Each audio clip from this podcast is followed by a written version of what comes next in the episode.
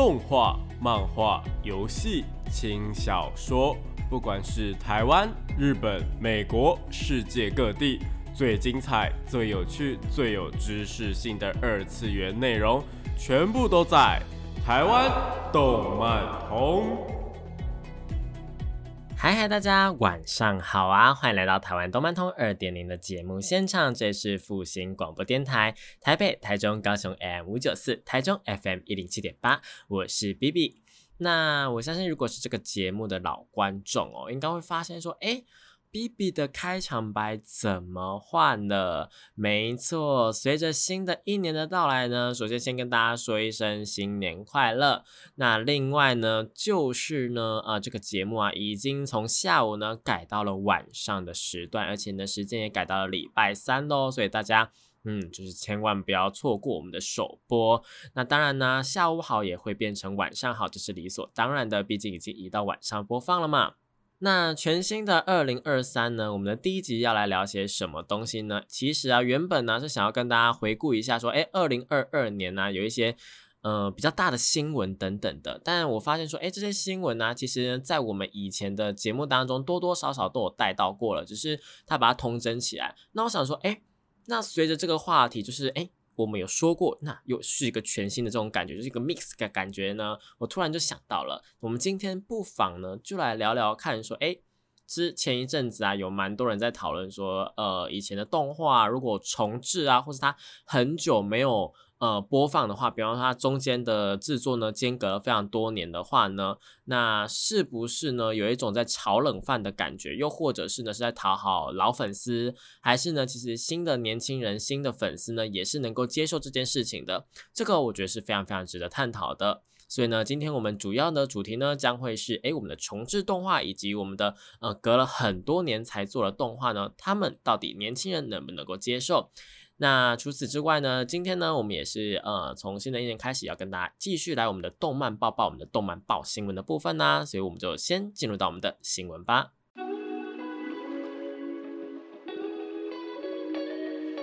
少年少女、热血感动、悬疑推理、恐怖血腥、寓教娱乐、恋爱放闪、BL GL，各式各样的动漫作品推荐，全部都在动漫推推。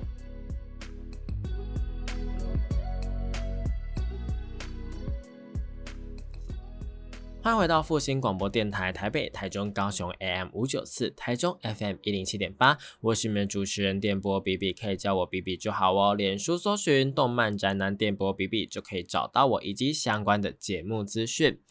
那现在啊，是我们动漫推推的单元。这个单元呢，跟大家推荐一些国内外有两的动漫作品，也有可能是游戏或是轻小说，都是有可能的哦。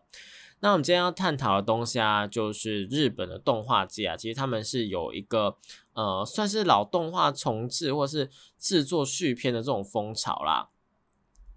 所以啊，像是我们呃前阵子有一个番叫做《福星小子》嘛，其实就是嗯一个蛮蛮重要的重置啊。然后还有像是我之前有推荐过，因为怪物弹珠说我接触的一个。呃，动画作品叫做《勇者斗恶龙达意的大冒险》，然后还有啊，最近就是有那个呃一个剧场版的动画，就是我们《灌篮高手》嘛。那其实就是有日本的网友啊，就在讨论说，哎，到底为什么呢？为什么最近的日本就是很流行做这种呃老动画的重置啊，又或者是就是。呃，去制作老动画的一个续篇，到底是为什么呢？其实啊，我自己个人是觉得说，呃，他们会探讨这个呃事件啊，或者探讨这个现象是有原因的啦。因为我们可以看到说，以前看这些动画的人，他们其实都已经长大了，然后呢，也是都有一定的消费能力了。所以我自己会想说，诶，是不是因为这样，所以他们为了要把这些嗯老观众引流回来呢？所以他们去。呃，制作喜欢这些作品的老，呃，就是喜欢这些老作品的观众们会喜欢的东西。那这个部分的话呢，就当然可以带起他们的消费的一个实力嘛，对不对？不过啊，我，呃，还有另外一个原因，也是我有一点点想法，就是，呃，可能最近日本的年轻人他们的消费能力呢越来越低了，这也是有可能的，因为从根本上来讲的话，其实现在每一个国家都会面临到一个问题，也就是少子化啦。呃，少子化的话，理所当然的，我们以人口来讲，以人口来讲就好。你今天原本呢，可能是两千年的时候生出来的人呢，可能是，呃，我们假设好吧，一百万人哈，当然这是一个虚伪的数据啦，一百万人，然后有其中呢，喜欢动漫的人呢，占了五十趴啊，有五十万人喜欢动漫。那今天呢，少子化啊，可能逐年下降嘛，今天可能是八十万人出生，那现在五十趴就变四十万人嘛，对不对？我们就从少子化这个很多的呃先进国家。面临到的问题来讲的话，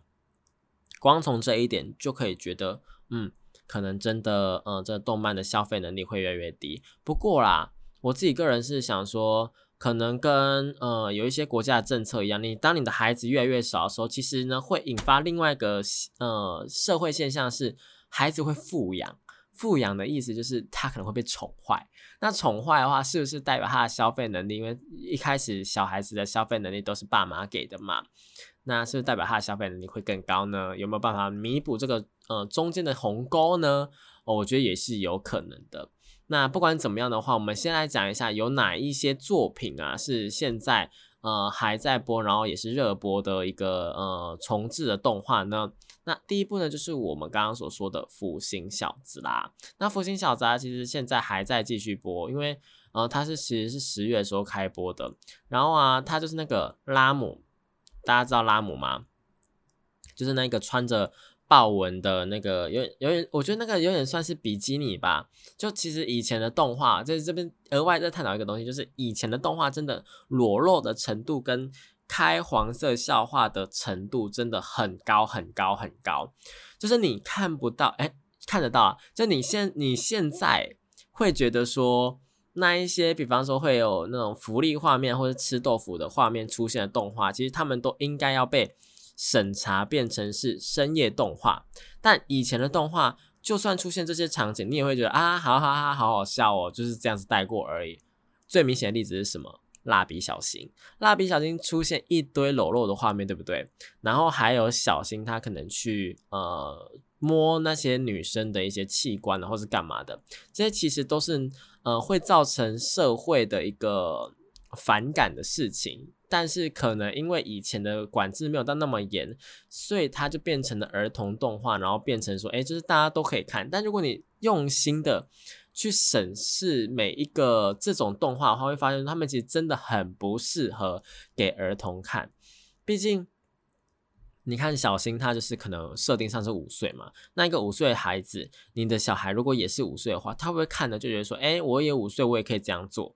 是有可能的。但当然就是小时候啊，大家会一笑置之，就想说，哎，他是小孩啦，我们就不要跟他介意，等等等等的。但其实我自己还是觉得某一些行为是会潜移默化，然后会呃生根在孩子的脑中的。当然，我不是那一种，哎，这个动画都是暴力，所以呢，我们我们没有办法就是呃给孩子看，或是我们就是这个都是暴力的动画就是不好。像是《鬼灭之刃》哦，全部都打打杀杀的，就不应该给孩子看。我不是那一种人，我觉得说呢，小孩啊，他们就是应该要在有识别能力之前呢，不要让他们接触这些东西。但他当他有识别能力之后，再让他接触。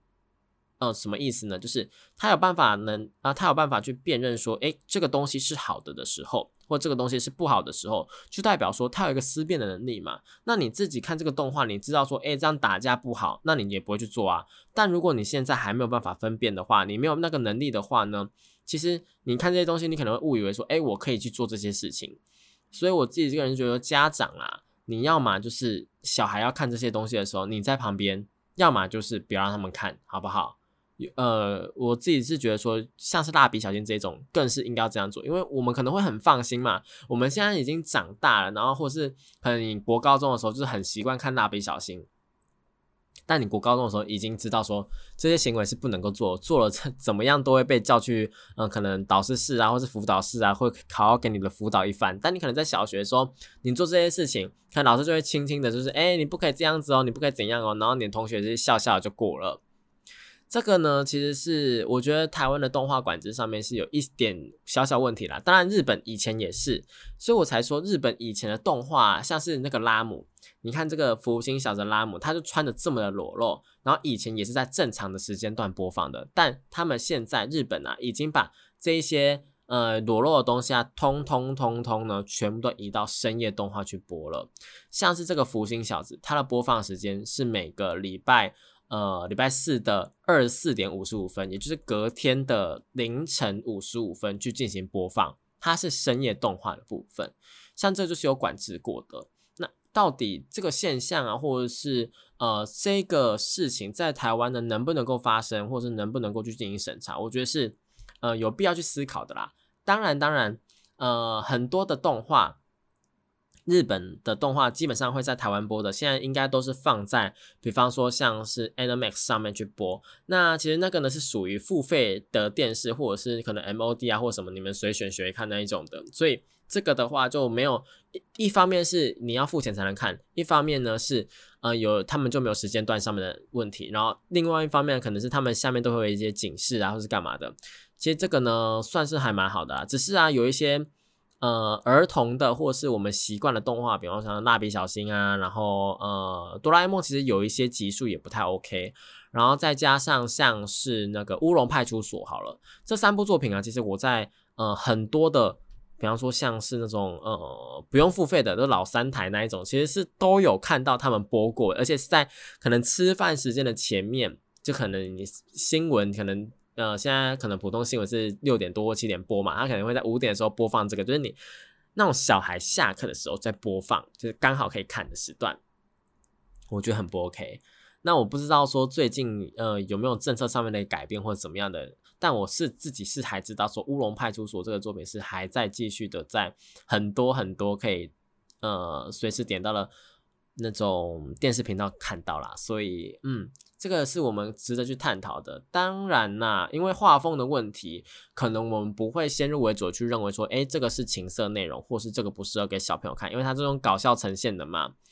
所以说，呃，这个部分还是家长自己去定夺啦。我这边也不再多说什么，只是会有这样的疑虑，先跟大家说。好，那回到这边的话呢，就是福星小子啊，它就是一个非常非常呃老的作品，那也重置过，那就是现在正在重置，然后呢。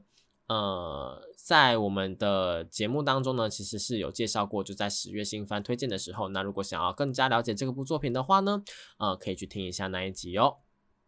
那接下来呢是另外一部作品啊，也就在日本在十二月的时候上映的一个电影，叫做《灌篮高手》The First Slam Dunk。那这个 The First Slam Dunk 呢，其实就是《灌篮高手》的一个呃三 D 化的动画，哎，动画电影。对，它是三 D 过后的哦，就是它的里面很多的动场景都是三 D 的，就是你你可能你以前是看，因为以前的那个灌篮高手在播的时候啊，虽然说我不是，就是我没有在真的在电视上或者在电脑上面看过灌篮高手的动画，就我完全没有看过灌篮高手动画，我也没有接触他们的漫画，因为我自己本身啊，对于灌篮高手其实是有一点点的。不知道要看什么啊，因为那个就是很热血嘛，然后呃画风又比较古老啊，然后就是因为它是以前的作品，我没有任何批评的意思，就是它是以前的作品，所以呢那个画风可能我是比较不能够接受的，然后跟我又离得有一点点远，我没有跟上那一波啦，所以灌篮高手对我来说不是我小时候的回忆。那可能大家小时候的回忆，《灌篮高手》在这部电影里面，你可能会觉得有点突兀，就是哎，所有角色都三 D 化了。但是呢，原作跟脚本跟监督都是我们的原作者，也是我们的井上雄彦老师。所以呢，这个《灌篮高手》在日本上映的时候，其实创下了非常非常非常非常好的成绩。那大家如果有兴趣的话呢，是可以去看一下的啦，好不好？好，那在二零二年开播，然后也是在今呃去年做结束的，是我们打一的大冒险的勇者斗恶龙的部分啊。这部作品我真的很推，为什么很推呢？它呢就是。呃，所有的故事啊，所有的情节啊，都很老派，但是它用一个新的动画的一个形式去做创作，然后让画风也有所提升，但是那一种复古的热血、复古的那一种游戏魂啊，是会被激发出来的。我觉得是一部很棒的动画，所以强力的推荐给大家。如果你喜欢这一种，嗯，比较偏复古的感觉啊，或是比较偏那种，呃，勇者斗龙那一种，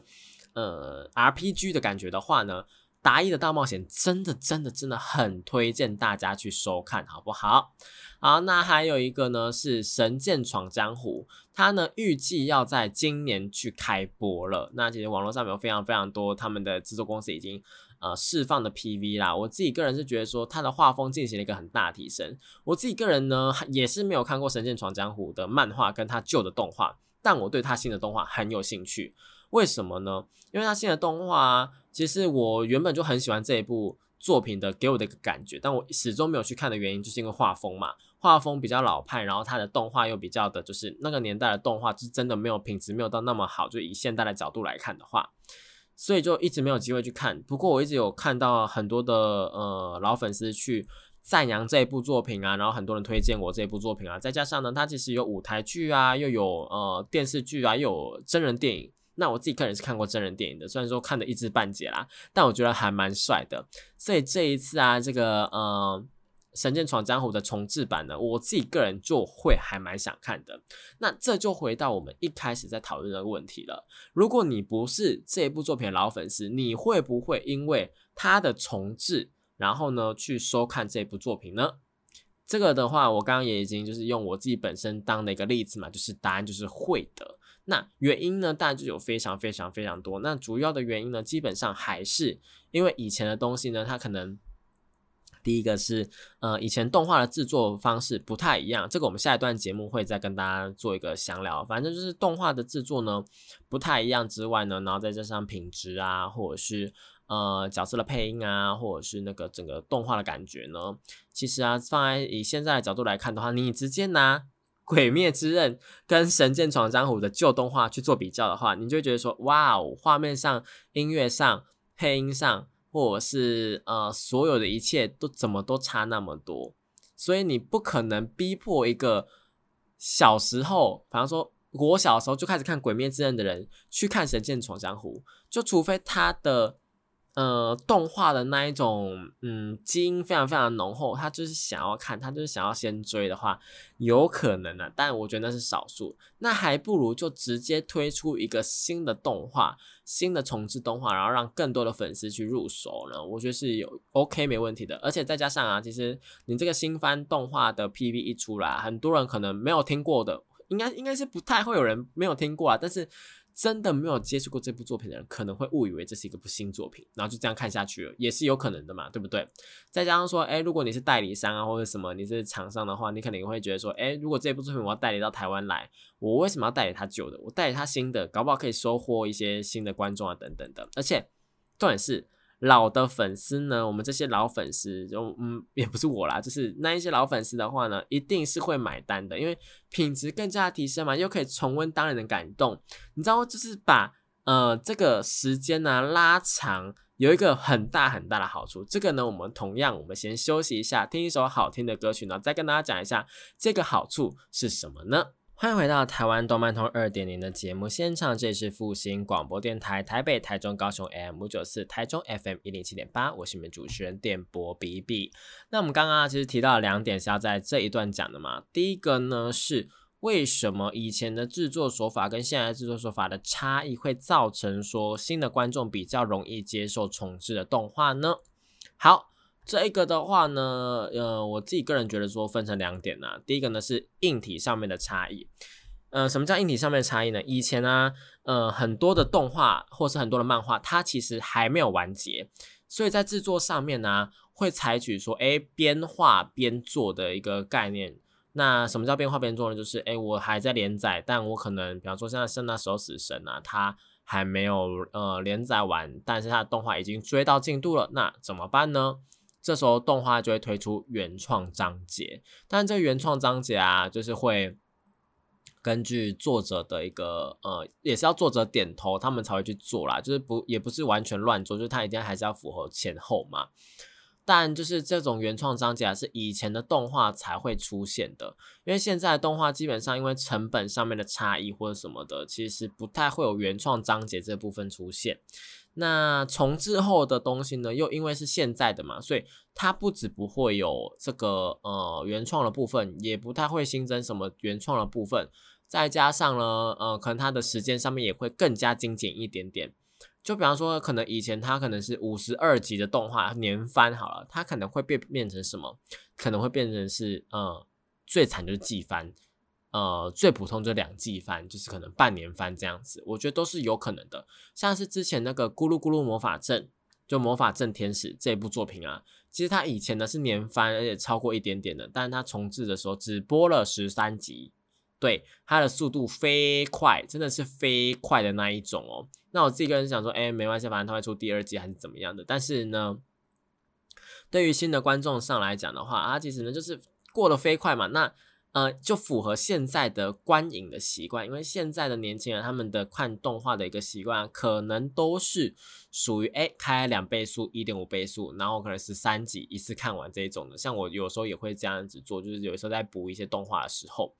那其实是蛮符合现在的习惯的。那如果说这个是五十二集的年番的话，能做到这件事情吗？我很怀疑啦，好不好？所以，嗯，就是以现在的角度来看的话，你重置一个老的动画，当然老的作品当然就是最棒的，就是诶可以给新的观众一个那个呃算是福利的感觉，就我可以快速看完这一整部电影。但是呢，呃，可能有一些的。呃，听众朋友可能会不太认同我这一点是什么呢？因为原因为什么呢？我只能说，就是呢，老的动画有它的一个好处是它的原创剧情，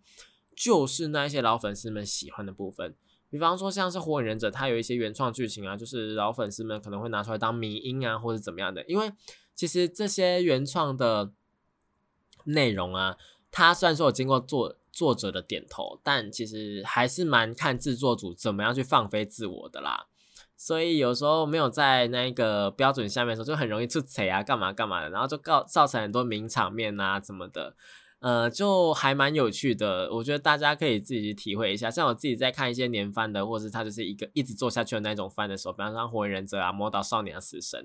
其实就有一些原创章节是我觉得蛮有趣的。这些部分的话呢，我觉得老粉丝们津津乐道了。他们会我会觉得说，哎，重置动画没有这一段，其实是蛮可惜的。那这个就不得不提另外一部作品，叫做《钢之炼金术师》。《钢之炼金术师》呢，它其实也是有重置过的嘛，就新版跟旧版，其实跟猎人也一样。那很多的人呢，就会觉得说，哎，旧版的比较好看，然后有人会说，哎，新版的比较好看。原因也是差在说之前那个呃编作。就是边连载边做的一个动画制作模式呢，加了很多的原创剧情进去。那在《钢之炼金术师》呢，很棒的地方是它的不管是重置前还是重置后的两部作品，它都是非常让人津津乐道的。因为它在呃原本那个版本，原本的动画版本呢，是增添了很多人造人的一个呃内心戏呀或什么的，然后。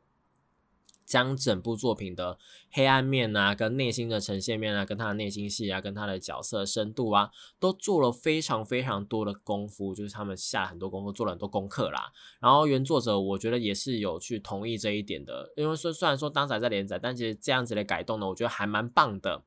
那呃，很多喜欢人造人的部分呢，就会去呃偏颇于这个这一个版本啦。那在后面那个版本呢？其实呢，它就是完全照着漫画的剧情去做改编，因为那时候漫画已经连载完了。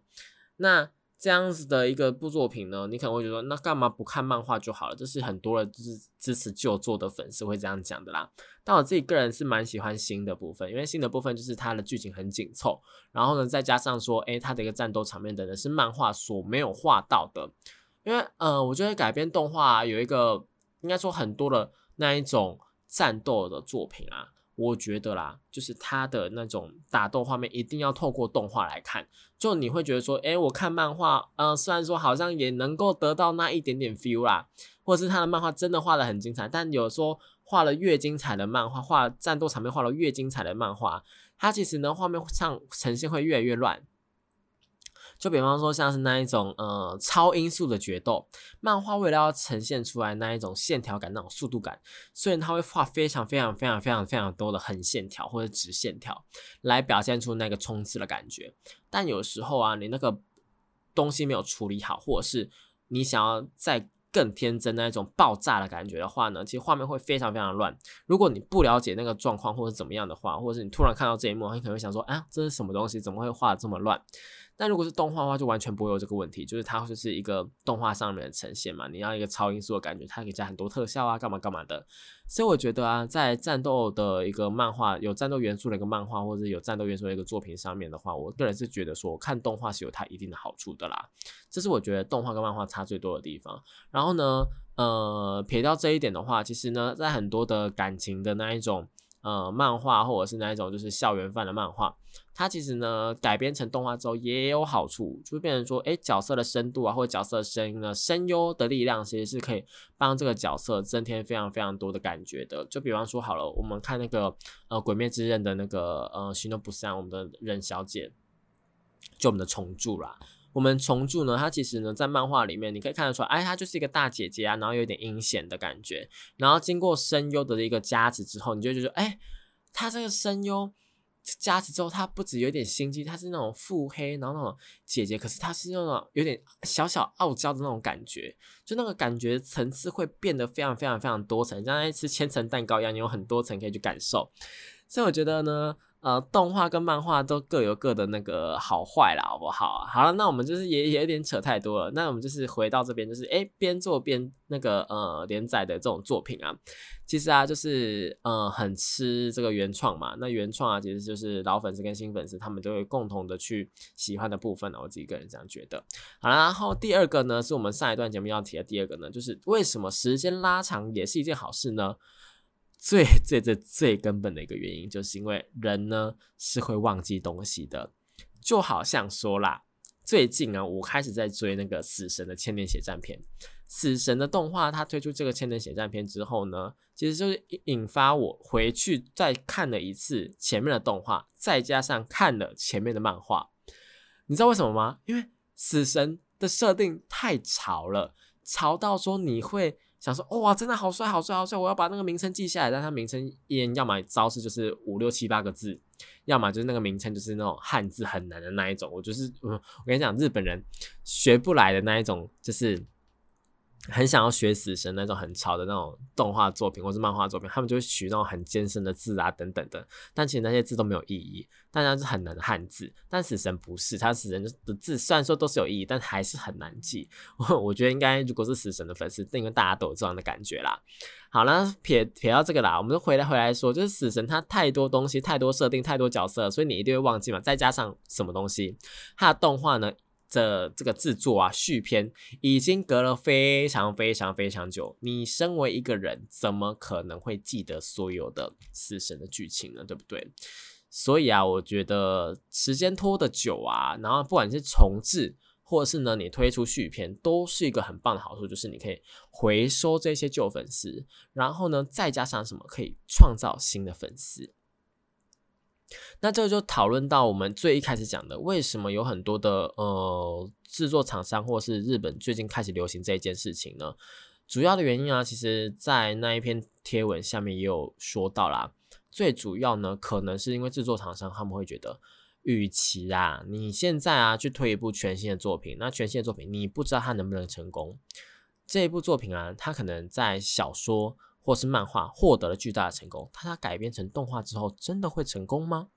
这是一个，嗯，我想做动画的人都需要，应该说制作公司会很需要去投资方啦，很需要去考虑的一件事情。哎，赚不赚的回本不一定，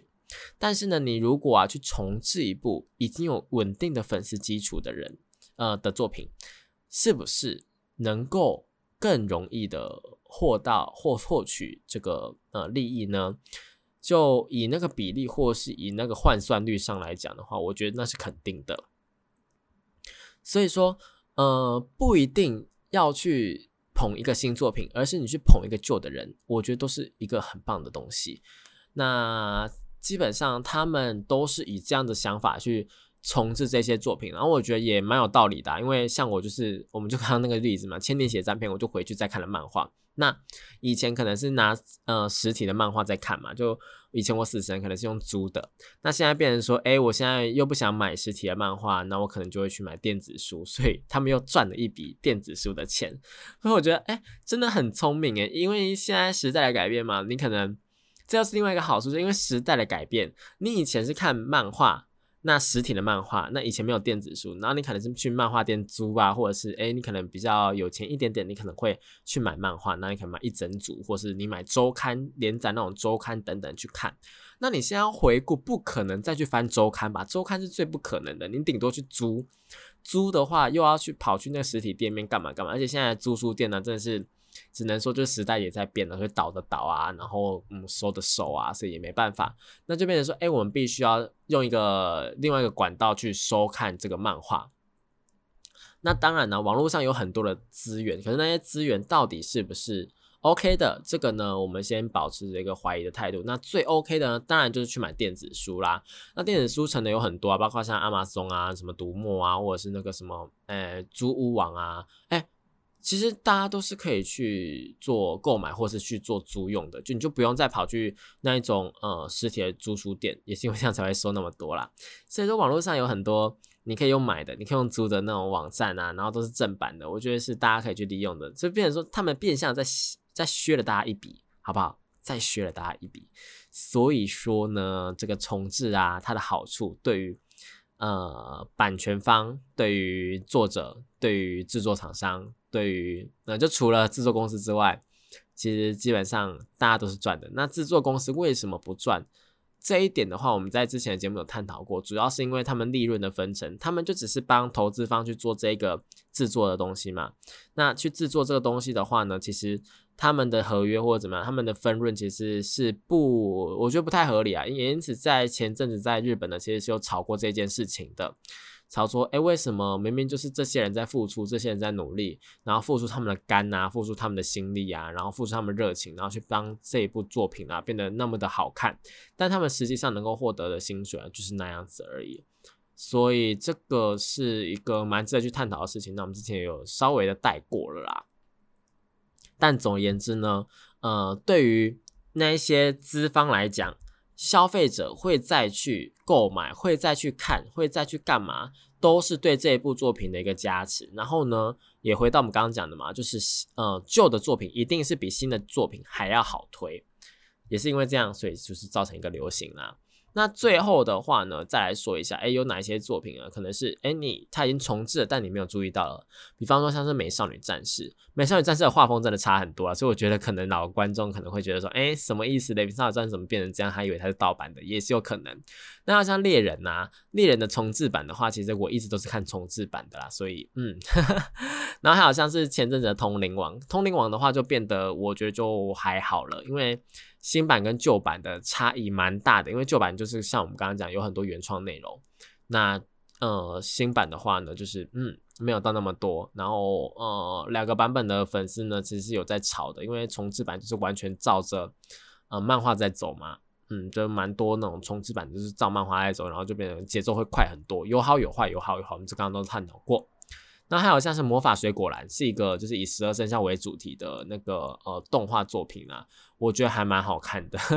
我自己个人蛮喜欢这一部作品的。然后还有像是前阵子的东京喵喵，东京喵喵重置版的话，我们也有探讨过，就是它是呃，我觉得灾情蛮多，因为声优全部都采用新人声优，所以在品质上面很难去做一个把握啦，也没有一定的那个。水准，这个是蛮考验大家的忍耐程度，因为到后面呢是有好一点点的，就请大家就多多包涵。如果你们喜欢东京喵喵的话，好啦讲到这边呢，其实今天的节目呢也差不多到了尾声。那我们今天探讨了我们这个重置动画或者是那个。呃，就做推出续作的一个部分呐，那不知道大家对于这集的内容呢有什么样问题吗？那有问题的话呢，也欢迎到我们的脸书粉丝团啊，或者说 IG 啊等等的社群平台呢去跟我说哦。那今天节目就到这边结束了，这是复兴广播电台的台湾动漫通二点零，我是电波 BB，我们下周同一时间一样在空中相会喽，拜拜。